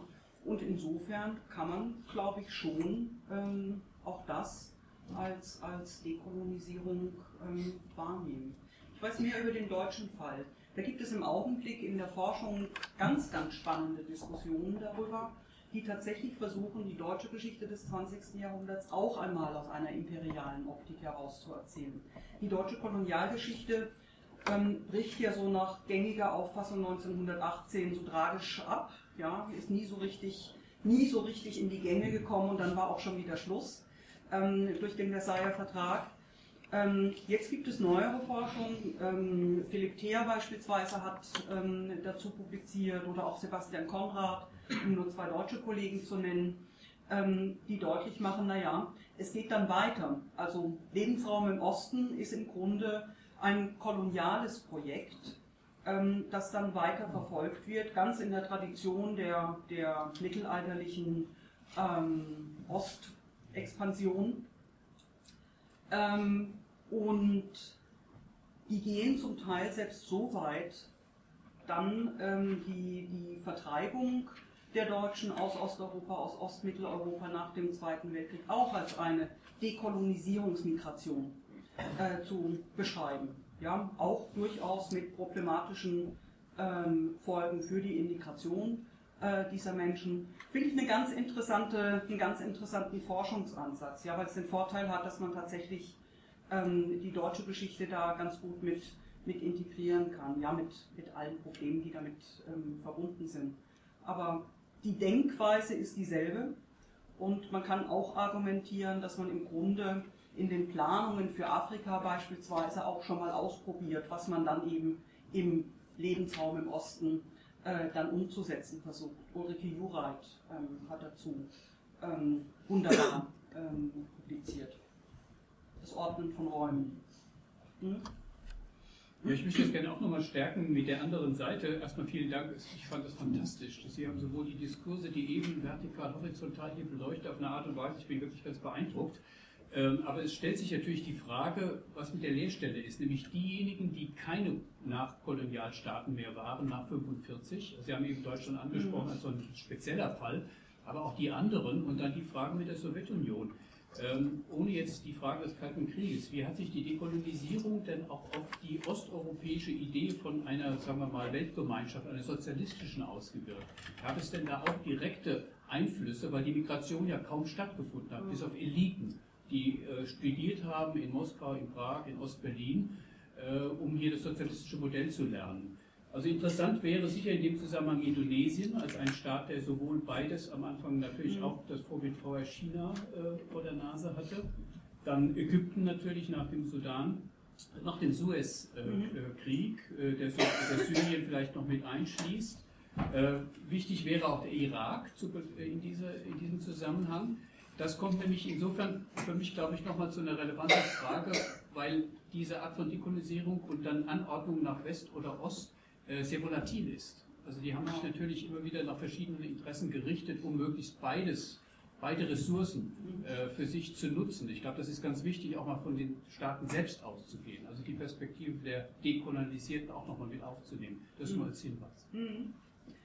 Ähm, ich glaube, so für die Vorstellung von sozialistischer Weltgemeinschaft spielt das natürlich eine ganz zentrale Rolle. Ja. Insoweit, als man sich, sie, sie, sich eben tatsächlich als globale äh, genau. Gemeinschaft vorstellt. Ja. ja? Also ähm, das wäre ohne die Dekolonisierung gar nicht vorstellbar äh, gewesen. Lässt sich gut einordnen in den Antikolonialismus der kommunistischen Bewegung nach dem Ersten Weltkrieg. Das sind im Grunde die einzigen, auch in den westlichen Gesellschaften, die es wirklich ernst meinen ähm, mit ihrem Antikolonialismus. Wir haben eine ganze, andere, eine ganze Reihe anderer Gruppierungen, die mal so und mal so. Die Kommunisten verfolgen das als einzige tatsächlich sehr, sehr systematisch und sehr kontinuierlich. Also insofern, ähm, ja, ähm, das spielt, könnte man, man könnte wahrscheinlich so eine Geschichte, wie ich sie hier entfaltet habe, auch mal für Osteuropa genau. durchspielen. Ich kann es nicht, aber man könnte es bestimmt. Ja ähm, auch im Hinblick auf Migration, auf, auf Kulturkontakte, Kulturtransfer und so weiter.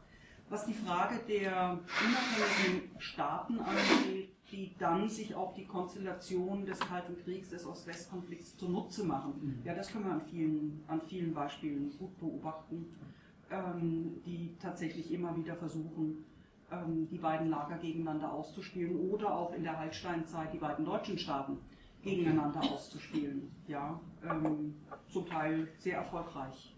Mhm. Frau Rutter. Ja, meine Frage geht leider in die gleiche Richtung. Ich würde es ein bisschen anders stellen. Ich bin total erkältet, entschuldige mich auch für den Kraft, den ich die ganze Zeit mache. Ich hoffe, Sie hören mich. Ähm, mhm. Weil auch ich, ich fand es auch etwas schade, dass Sie am Anfang diese Stellvertreter-Geschichte, äh, so haben Sie eingeleitet mhm. und dann haben Sie ganz toll diese Beispiele genannt, die aber dann Frankreich und Portugal und teilweise den Commonwealth berühren. Ja. Ähm, Sie haben am Anfang 1960 erwähnt als Year of Africa, 1961 äh, Gründung der blockfreien Bewegung in LA. Das ist natürlich auch nicht näher, ein kleiner vielleicht oder auch ein unbedeutender, wenn man will, im Kalten Krieg war und sich nicht zuletzt eben auf Afrika und Indien, auf die postkolonialen Länder äh, kaprizierte. Ähm, das wäre die erste Frage, also weil das kam gar nicht vor mhm. im einleitenden Teil, dass es ja durchaus da andere Akteure gab. Ähm, das zweite wäre vielleicht eher so eine kleine ähm, Empfehlung, ähm, Christian Gotts The Left Side of History, die sich mit den Beziehungen zwischen Bulgarien und Sambia beschäftigt hat. Mhm. Und zwar im Sinne der Modernisierungshilfe am Beispiel der Frauenbewegung, Mhm. die bis heute nachwirkt. Also Gambia als Land, was erst blockfrei sein wollte, dann doch sozialistisch wurde. Also dieser, dieser, dieser Stellvertreterkrieg, der keiner war, wäre ich total einverstanden, aber das wirkt, das ging ja weiter, diese Geschichte. Einzelnen Ländern. Und daran aufhängend hätte ich mich dann überlegt, wenn man jetzt sich über ihre Geschichte mit Andreas Eckert unterhalten würde, der von der anderen Seite blickt, was würde der dazu sagen? Also wie gucken denn die afrikanischen Gesellschaften äh, auf diese europäischen Identitäten und Diskurse und die Art, diese Geschichte zu erzählen? Mhm. Zur letzteren Frage. Ähm, er hat selber eine ganze Reihe von schönen Publikationen, gerade zur Frage von Entwicklung, Modernisierung, Planung, also wie dann auch so die westeuropäische Planungseuphorie der 60er Jahre von, den, von einigen afrikanischen Gesellschaften aufgenommen wird, von den Eliten dort ähm, weitergeführt wird, ähm, zum Teil imitiert wird, zum Teil aber eben auch wirklich sehr ernsthaft ähm, umzusetzen versucht wird. Also natürlich haben wir auch dann wieder Rückwirkungen in die andere Richtung. Klar. Ja, also das wäre jetzt ein stark verkürztes Geschichtsbild zu sagen, naja, verändert sich jetzt alles in Europa und dann tut sich nichts mehr. Nee, nee, das ist klar. Also auch von diesen europäischen Veränderungen, die ich beschrieben habe, gehen dann auch wieder Rückwirkungen. Wir haben es ja mit im Grunde globalen Zirkulationen zu tun, ähm, was Ideen angeht, was Ordnungsvorstellungen angeht, zum Teil auch was Akteure angeht, kann man sehr schön nachvollziehen, auch die Sozialisierung afrikanischer, asiatischer Eliten in Europa, ähm, die ganze, äh, ganze Gruppe der, der Revolutionäre übt das in Paris und London in den 20er und 30er Jahren ein. Äh, genauso wie dann andersrum wieder Ordnungsvorstellungen, Deutungsmuster zurückkommen, können wir sehr schön in den tiamondistischen Bewegungen, aber auch schon bei den 68ern beobachten. Also da ist reger Austausch. Ich habe das komplett ausgeblendet, ähm, weil ich dachte, ich bleibe mal bei den Dingen, von denen ich ein bisschen was verstehe und lasse die anderen einfach weg und versuche es erst gar nicht, ähm, dazu was, was beizutragen. Ähm, das gilt dann eben auch für die Blockfreien. Ich muss gestehen, ähm, ich weiß schon, dass es die gibt, aber es ist mir noch nicht gelungen, ähm, damit sind wir tatsächlich an dem Punkt, ich spreche so ins Unreine und wir stehen am Anfang von Forschung, es ist mir noch nicht richtig gelungen, die Blockfreien mh, in so eine Gesellschaftsgeschichte zu etablieren. Ja, diplomatiehistorisch ist es einfach zu gucken, wie die Regierungen da versucht haben, damit zu operieren, ähm, wobei selbst da wahrscheinlich noch viel an Forschung zu, zu leisten wäre.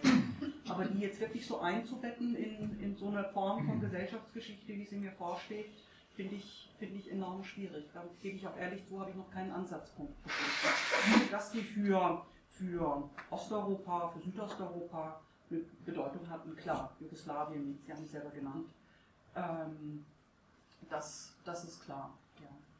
Ja. Ähm, muss ich überlegen, Sie hatten, da gab es noch eine erste Frage. Oder? Habe ich alle? Gut, okay. Vielleicht nur in Klammer Tito als Inspirationsquelle für eine gewisse Spielart der europäischen Linken. Aber das, Ja, ich ja. bin Moderator und kein Diskutant. Nee, ähm, Ja. der Herr hier in der Mitte. Ich bin auch noch ein bisschen am Nachdenken über ähm, Dekolon Dekolonisierung und Kalten Krieg zusammenzubringen. Ist auf zwei ähm, Systemwechsel in Kolonialmächten eingegangen, nämlich Portugal und Frankreich. Also auch nach der Schilderung liegt es ja, ist, ist es nicht zwangsläufig, dass die demokratisch geblieben oder geworden sind. Ist das ähm, damit zu erklären, ähm, also bei allen autoritären Tendenzen, die es natürlich auch in Frankreich dann gegeben hat, ist das mit dem Kalten Krieg zu erklären? Dass im Grunde hier die, die USA mit ihrem Freiheitspathos und mit, mit diesem Selbstverständnis hier für diese ähm, beiden Staaten attraktiv gewesen? Und die Zugehörigkeit zu diesem westlichen Bündnis? Portugal wäre ich sehr zurückhaltend. Ich bin jetzt kein Spezialist für die Portugiesische, noch kein Spezialist für die portugiesische Geschichte. Auch in Frankreich ähm, gibt es, glaube ich, nicht dieses emphatische Amer- Amerika-Verständnis wie beispielsweise in Westdeutschland, sondern doch eine stärkere, eine stärkere Distanz. Auch schon in den, in den 20er Jahren, wo so diese erste Welle der Amerikanisierung, auch der Verwestlichung beobachten können. Und ähm, wenn man ganz konkret, argument, äh, ganz konkret äh, das benennen will, ähm, de Gaulle ist ein Anti-Amerikaner vor dem Herrn. Ja? Ähm, und insofern wäre ich da zurückhaltend. Ähm, also wenn ich das weiter durchspielen würde, würde ich jetzt wahrscheinlich sagen, die ähm, Nation der Französischen Revolution braucht diese Art von Demokratiereferenz nicht. Die haben das selbst erfunden.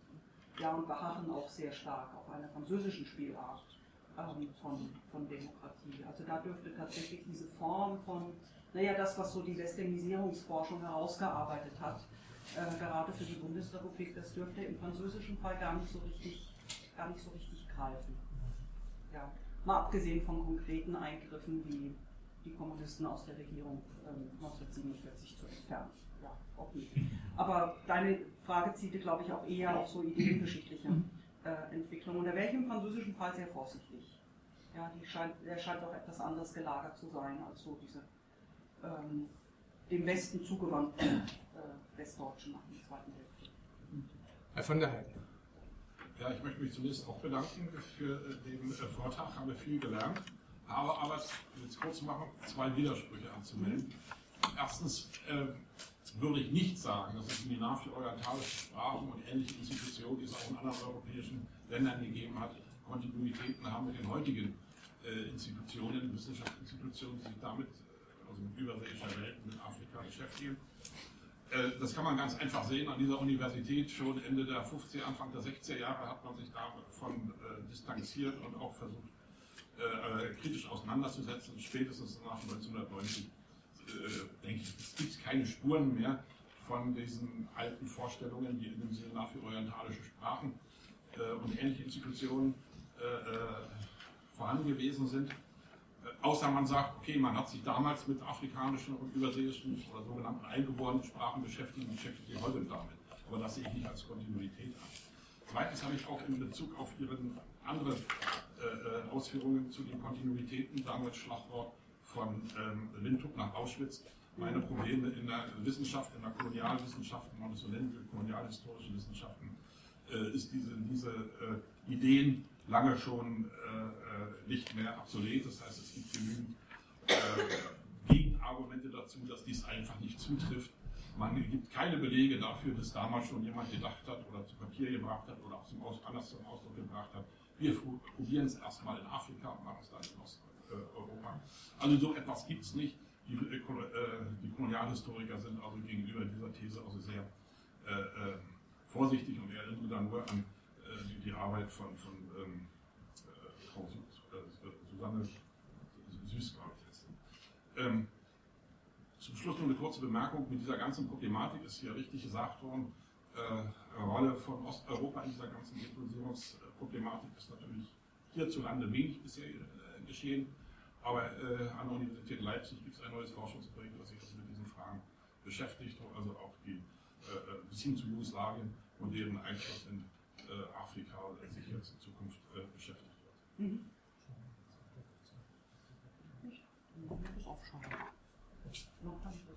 Okay, komm. Nein, nein, nur weiter. Also ich wollte nur mit Blick auf die Uhr, das war jetzt die, die, die kurze Regie-Kontroverse hier, äh, noch eine zweite Frage dazu nehmen, um dir dann, Gabi, die, die, die Gelegenheit zu geben, nochmal im großen Bogen äh, das zusammenzufassen. Herr Meke.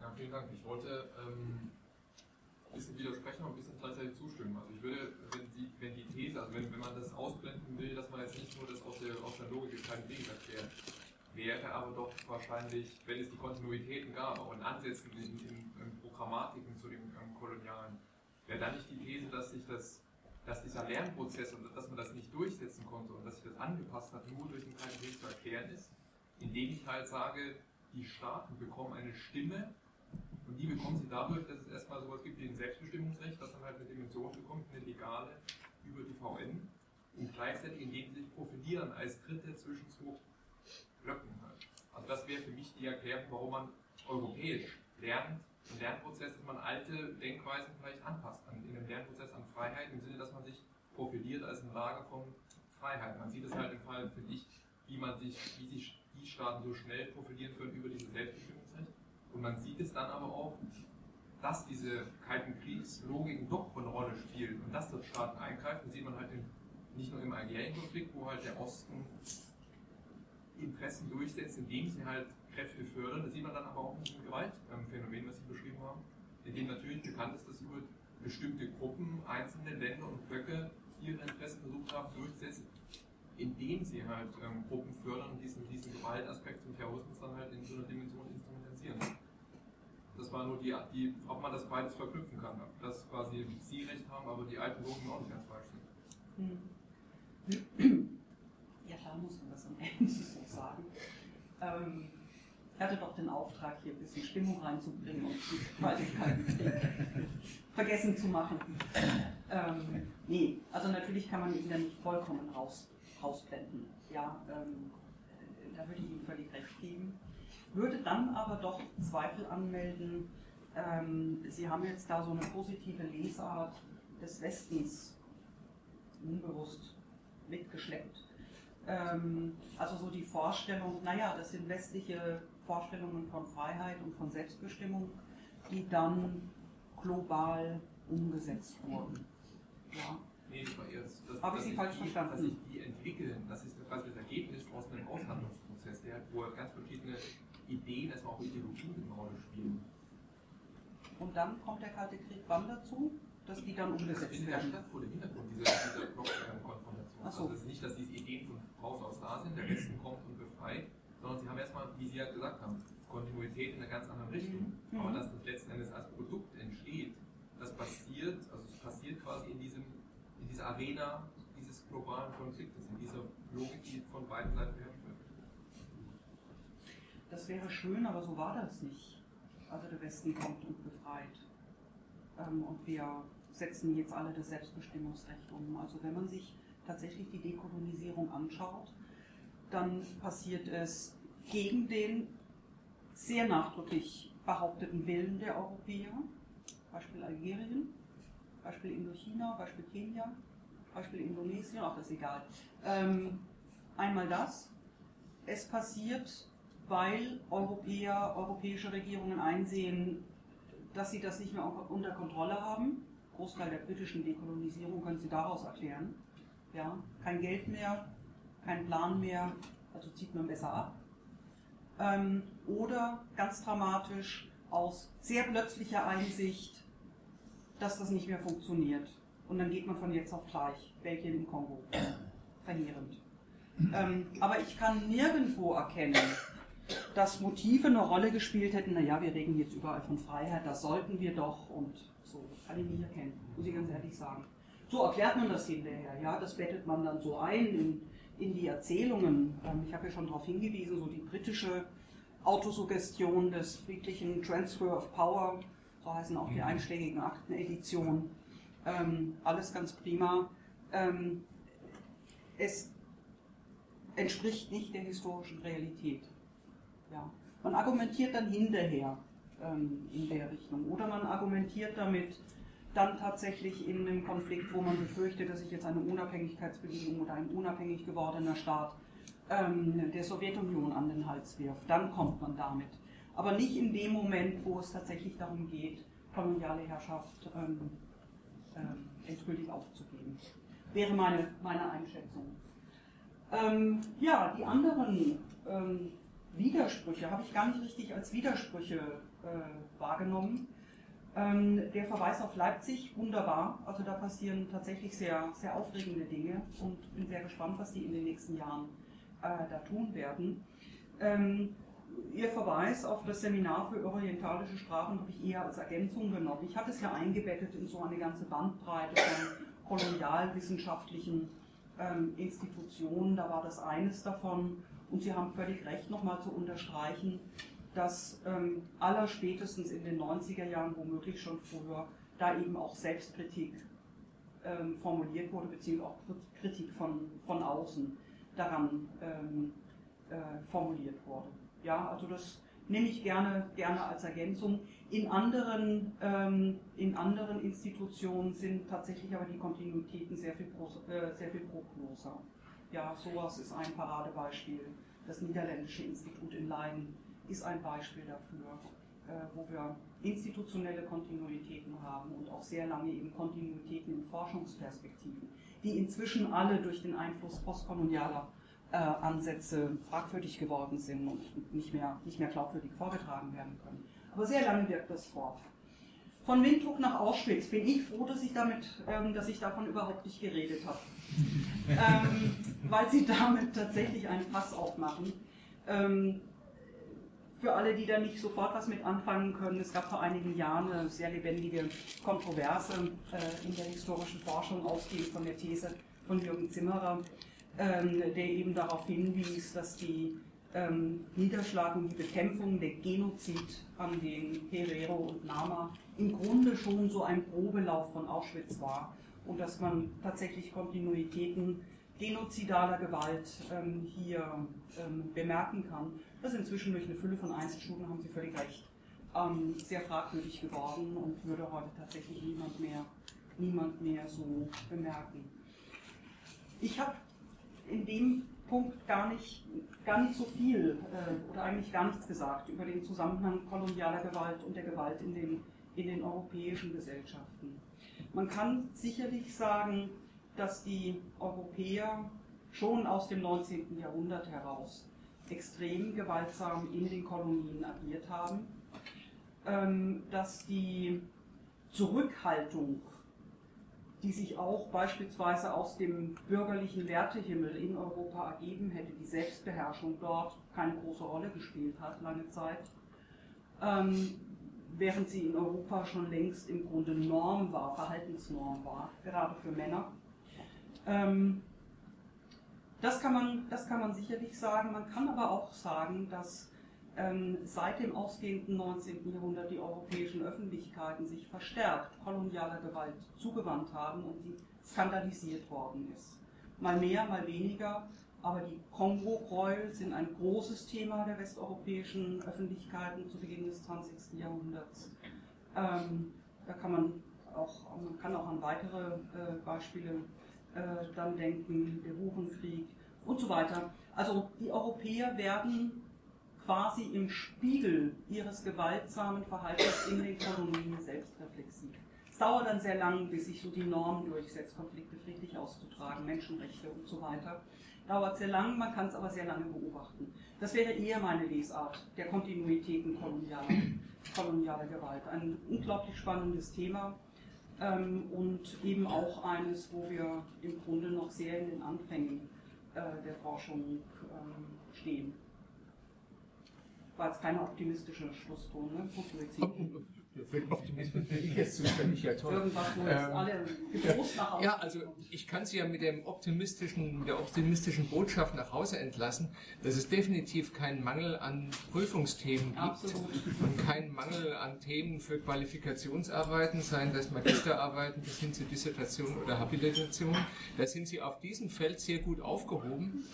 Äh, egal, äh, in welche Ecke Sie gucken. Komme zu ähm, und äh, zumal Gabi Metzler Ihnen äh, vorgeführt hat, äh, wie man mit zugespitzten Thesen der von Windhoek nach Auschwitz-Falle entgeht, nämlich steile Thesen so zu formulieren, dass man damit mit ihnen abstürzt. Das ist ihr mit Sicherheit nicht passiert. Äh, Sie sehen, wie man historische Wissenschaft at its best machen kann, mit dem Mut zur Zuspitzung, aber gleichzeitig mit der hinreichenden Differenzierung, die solche Abstürze vermeiden.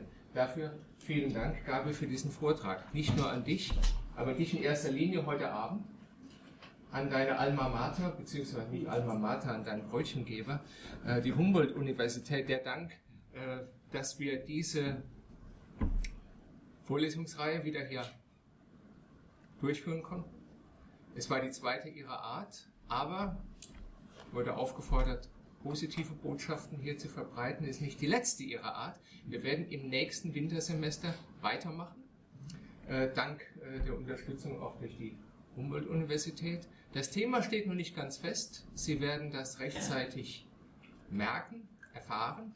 Umso schneller erfahren, wenn Sie sich in die dort ein, äh, ausliegende hm, Liste eintragen, mit der wir Sie äh, informieren über die Aktivitäten des Berliner Kollegs Kalter Krieg im Allgemeinen und über die Ringvorlesung insbesondere. und mit der wir Sie auf dem Laufenden halten können unter einer Voraussetzung. Sie tragen Ihre E-Mail-Adresse leserlich ein.